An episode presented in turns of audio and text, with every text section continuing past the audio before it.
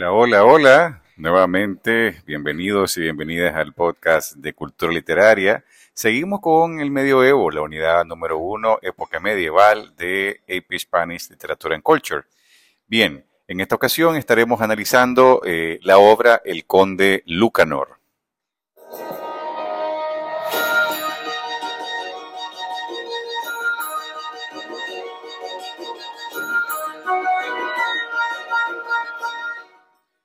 Muy bien.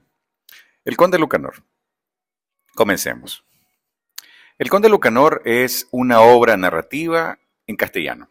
Estamos hablando de que entre 1331 y 1335, siglo XIV, don Juan Manuel, príncipe de Villena y nieto del rey Fernando III de Castilla, escribe esta obra. Eh, estamos hablando en el caso de AP Spanish que solamente tenemos la selección de uno de los textos que conforman esta obra que está conformada por 51 cuentos o ejemplos didácticos medievales. El conde Lucanor tiene entonces una cantidad de cuentos que tienen intenciones didácticas y eso lo vamos a ver muy pronto. Bien, este, esta obra del conde Lucanor tiene varios recursos narrativos que eran propios de la época y que de alguna manera pues están presentes en cada uno de los textos. Uno de ellos es el metacuento o cuento enmarcado, que ya lo vamos a ver después el uso de la moraleja, el uso de la fábula y también de la hipérbole. la primera parte o lo más importante que hay que entender con el conde Lucanor es que tiene un propósito didáctico. Como ya lo analizamos esto en el capítulo anterior del podcast, en la introducción a la unidad 1, época medieval, el propósito didáctico era fundamental en la Edad Media. Una edad o una época que estaba fuertemente marcada por una perspectiva teocéntrica, es decir, la Iglesia Católica tenía una influencia política, cultural y religiosa muy importante en Europa en la época. Y entonces todo tenía que tener un, beneficio moral. Básicamente tenía que ver con las buenas costumbres, los valores. Entonces, muchas de las obras literarias tenían que tener ese propósito, esa intención de enseñar cómo ser una mejor persona, cómo conducirte de una manera adecuada en la sociedad y cómo ser un hombre de bien. Entonces, el, Conde Lucanor es en sí una serie de cuentos que tienen esa intención didáctica, mostrar a la persona que lo lee, al lector típicamente un varón, un hombre, cómo debe de comportarse, cómo debe de ser. Y esto lo hace a través de una dinámica entre dos personajes ficticios, el conde Lucanor y su servidor Patronio. Cada vez que el conde Lucanor tiene la necesidad de un consejo, busca a Patronio y éste le cuenta un cuento. Y ese cuento es un ejemplo didáctico medieval que tiene como propósito último, además de entretener, enseñar. Extraer una enseñanza para resolver un, problema. Entonces, en el Conde Lucanor tenemos, como parte de los recursos para poder lograr ese didactismo, el uso del marco, eso del consejero y el aconsejado que están constantemente interactuando y son los que crean el gran marco de, este, esta obra. Un metacuento se construye a partir de ahí, igual como los cuentos de Cherezade, ¿no? que tienen el gran marco de Cherezade contándole las historias al sultán cada noche, y luego los cuentos que están dentro de ese marco. Y cada uno de esos cuentos es por ende un metacuento, es decir, un cuento dentro de otro o un cuento dentro de un marco. Eh, también tenemos siempre una solución interna al problema planteado. Patronio cuenta una historia que se asemeja a lo que, le está pidiendo consejo el conde.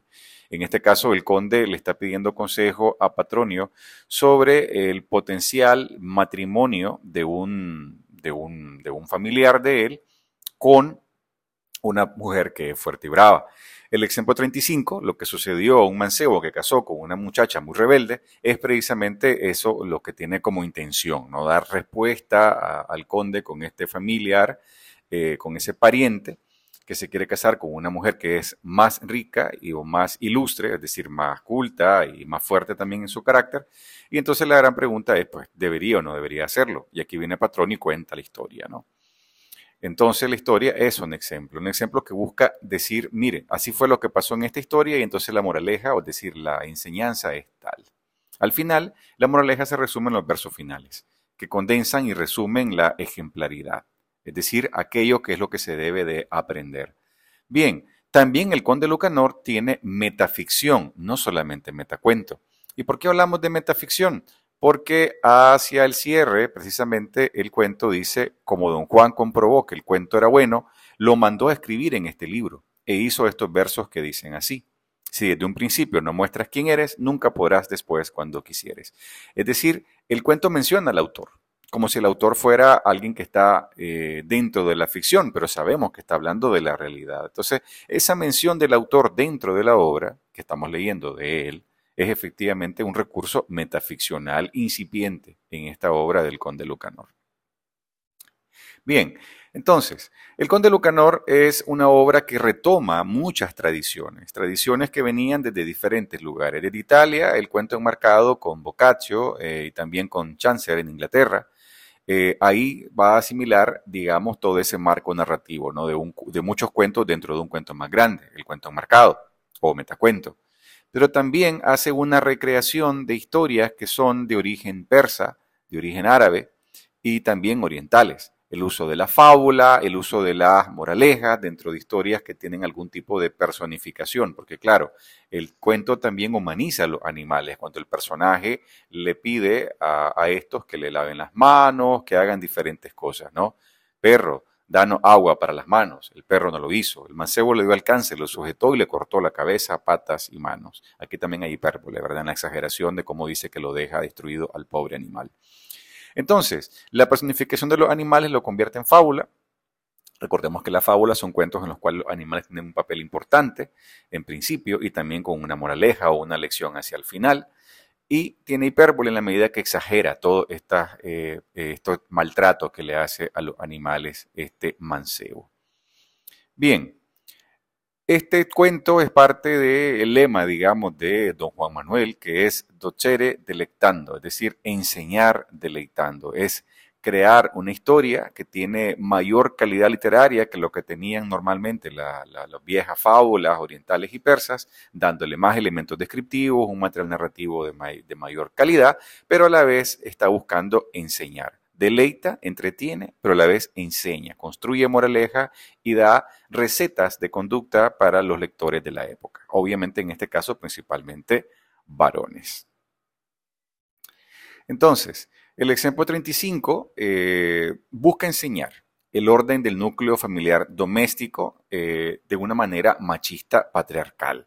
Se utiliza el género popular y burgués el fabliux o la blilla que muestra vicios de la sociedad en situaciones grotescas y personajes vulgares. Eso también era una manera eh, bastante usual de tratar estos temas en la época. Hay una suerte de humor oscuro, negro, si ustedes quieren. Hoy por hoy probablemente no debería de ser visto como algo gracioso, pero para la época, pues de alguna manera sí.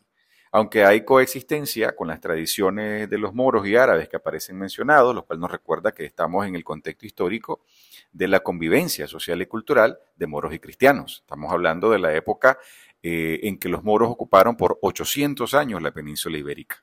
Entonces Patroño conoce muy bien las costumbres de ellos y además lo coloca como ejemplo. También tenemos dentro del contexto histórico del conde Lucanor eh, la influencia de los cuentos orientales y árabes, que ya lo habíamos mencionado, el uso del cuento encuadrado metacuento. Eh, también está el espíritu de intención didáctica con el ejemplo didáctico medieval, formato típico, clásico de la época del medioevo. La visión teocéntrica que está acompañando esa necesidad de que todo sea didáctico y todo sea una obra que enseña valores y costumbres. Pero también tenemos dos elementos culturales que nos hablan de un contexto histórico medieval, el uso del abuso y violencia contra los animales y también la situación de la mujer y los roles de género propios del patriarcado medieval. Es decir, cómo se le trataba a la mujer en la Europa medieval está totalmente reflejado en esta obra. Una mujer no podía ser fuerte y brava, había que, entre comillas, domarla. En la época medieval, un marido podía matar a su esposa adúltera y la multa impuesta al asesino era mínima. Una mujer sierva o esclava no se podía casar fuera del dominio de su señor. La mujer no podía elegir a su marido, la mujer pasaba del poder de su padre al de su esposo y una mujer siempre corría el riesgo de ser violada por algún bandido o un señor rebelde o algún enemigo. En otras palabras, el ejemplo 35 del Conde Lucanor es una muestra de la percepción y construcción cultural en torno a roles de género propios de la Edad Media. Ya resumiendo un poco, pues qué características de literatura medieval encontramos en el Conde Lucanor. Recordemos cuáles son esas características. Percepción o visión teocéntrica, propósito didáctico, oralidad, y eh, autoría anónima. Bueno, en este caso no es anónima la obra porque no es un cantar de gesta ni es un romance, es decir, no es una obra de, juglares, de mestres de juglería que andaban de pueblo en pueblo, o ciudad en ciudad, o de reino en reino, contando una historia, que por ende tenía transmisión oral y no tenía autoría, al no haber todavía medios impresos, aunque más adelante hubiese copistas que recogieran estas tradiciones orales. No. Esta es una obra que tuvo, pues, fue rescatada, digamos, o fue registrada de manera escrita eh, y tiene un autor que es don Juan Manuel. Así que no, no es, oral ni es anónima, pero sí tiene didactismo totalmente porque es un ejemplo didáctico medieval, son 51 ejemplos didácticos o cuentos didácticos que por ende tienen un propósito eh, didáctico de enseñanza de heredado vinculado con la visión o perspectiva teocéntrica de la época. ¿Qué tema AP podemos analizar en el Conde Lucanor? Bueno, pues el más evidente en entrada sería la construcción de género. Tenemos la, el machismo y el sistema patriarcal. Claramente este hombre que es honrado pero es pobre se quiere casar con una mujer que tiene más dinero pero que es más fuerte, brava y por ende pues la opción que él tiene es domarla. Como no tiene la capacidad intelectual o moral para poder generar un equilibrio en el matrimonio de alguna manera, pues lo que construye es un dominio, una posesión y dominio sobre la mujer que se convierte y se iguala en el cuento con el resto de los animales que son de su propiedad. Es interesante ver cómo en el cuento mata a todos los animales que son de su propiedad, para al final quedar con el más valioso de todos, es decir, la esposa recién adquirida.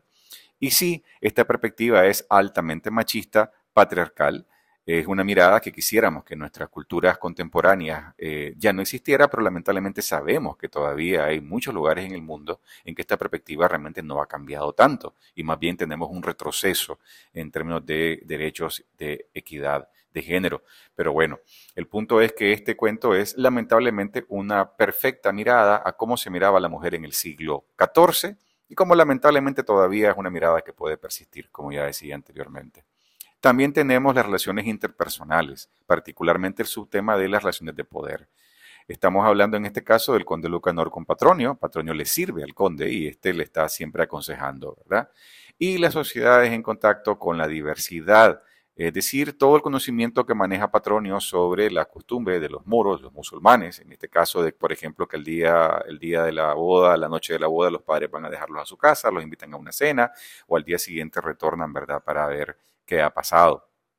Eh, típicamente aquí también estaría la costumbre de colocar la sábana en la parte de afuera, la sábana nupcial, para poder ver la evidencia de que la mujer era virgen en el matrimonio. Costumbre bastante desagradable que también probablemente sigue en muchos lugares, ¿verdad? Bien, entonces, pues ahí tenemos sociedades en contacto, relaciones interpersonales y la construcción de género presentes en el Conde Lucanor. Agradecemos su atención en este segundo capítulo del podcast de Cultura Literaria. Si quieren, pueden también buscarnos en YouTube, en Cultura Literaria, donde también encontrarán un video sobre esta obra con otros detalles, así como el resto de obras de IP Spanish Literature and Culture y otros temas de literatura. Por su atención, muchas gracias.